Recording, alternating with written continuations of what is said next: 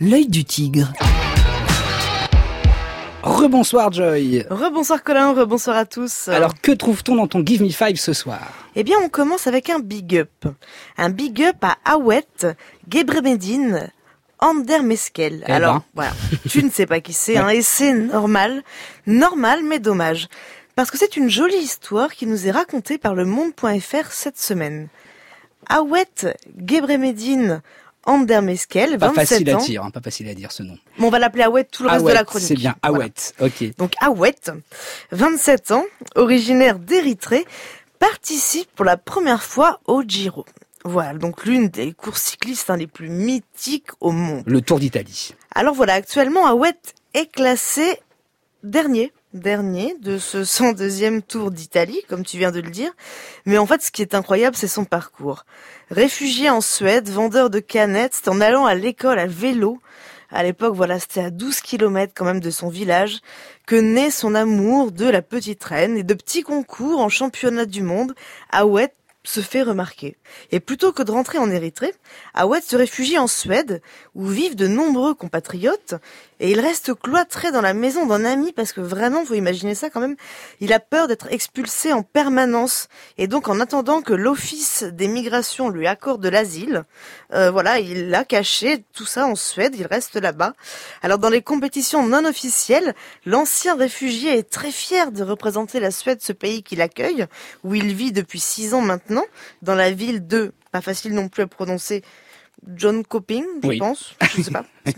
Euh, mais en attendant de décrocher le sésame, Awet court sous les couleurs de l'Érythrée. Alors l'équipe ne participera pas au Tour de France 2019, mais espère y être invitée l'année prochaine. C'est son rêve et ben voilà, nous c'est tout ce qu'on lui souhaite. Mais oui, un très joli portrait d'Awet à lire sur le site du Monde. Effectivement, la suite, Joy.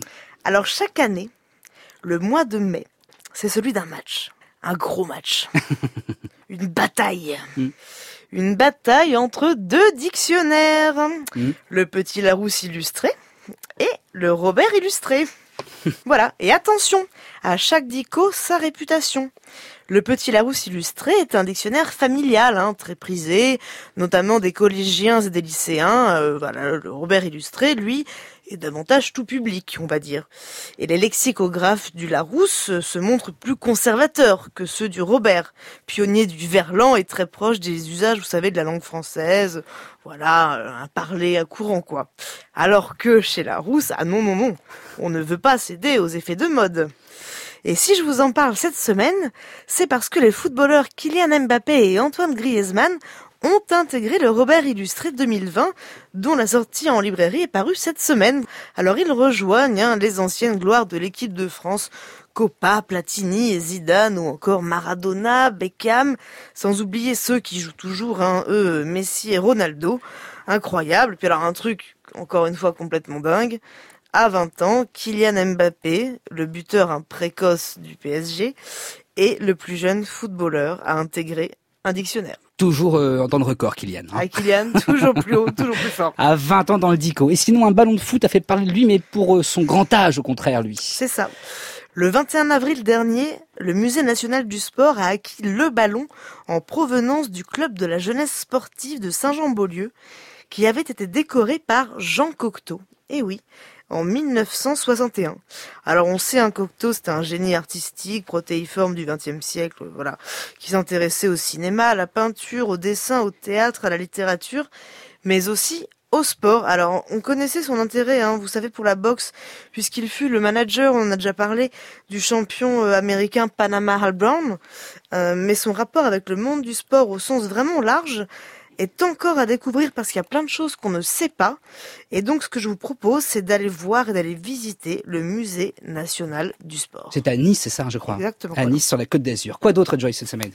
Alors visiblement, tout le monde hein, a voulu fêter la victoire de Rennes contre Paris en Coupe de France. Tout le monde. Animaux compris. Animaux compris, puisque lundi soir, figurez-vous que les policiers bretons ont découvert un taureau. Un taureau tranquille sur les terrains d'entraînement du stade rennais. L'animal avait été signalé aux autorités après avoir été aperçu sur la route. Et alors ils ont trouvé la bête hein, sur la pelouse des rouges et noirs. La police a suivi la trace du bovin hein, aux côtés des pompiers avant de l'enfermer dans un champ en utilisant quoi? Des buts, des buts amovibles, vous savez, pour lui barrer la route. Voilà, donc sympa. Euh, le taureau, devenu la nouvelle mascotte du club, n'a pas fait de blessés et n'a pas abîmé la pelouse. Ils sont forts, ces Rennais. Eh oui. Et pour finir, Joy, ton conseil culturel du jour, évidemment. Eh bien, il s'agit d'un roman graphique super de Chloé, alors je ne sais pas si on dit Vary ou Wari, qui s'appelle Saison des roses et qui a paru à tes éditions préférées, Colin. Je sais que tu adores ce nom. Fleubelub. Oui, on n'arrive pas trop à le dire. Fleubelub. Voilà. Voilà. Les éditions. Exactement. Ça s'appelle donc Saison des roses. L'histoire, c'est celle, un vrai, de Chloé Wary qui décide hein, de se mettre au foot après avoir vu un documentaire et qui, dès lors, y consacre ses week-ends euh, dans les tournois, des soirées, des, des entraînements. Donc, il y a des femmes de tous âges, de 16 à 35 ans. C'est vraiment une équipe qui est en plein essor. Et puis là, elle se rend compte des inégalités voilà, c'est une découverte euh, pour elle en tout cas, euh, entre les hommes et les femmes, les subventions euh, drastiquement réduites, voilà, les pelouses qui ne sont pas les mêmes, les règles qui ne sont pas les mêmes, et Chloé a une solution, voilà, elle se dit qu'elle peut peut-être, peut-être sauver son équipe de filles, les roses de Rosigny, je ne vous en dis pas plus, lisez et vous saurez. Alors, Saison des Roses, c'est de Chloé Wary qui est apparu aux éditions Fleubeleu. Donc. Euh, merci beaucoup, Joy, à la semaine prochaine. De rien, bye.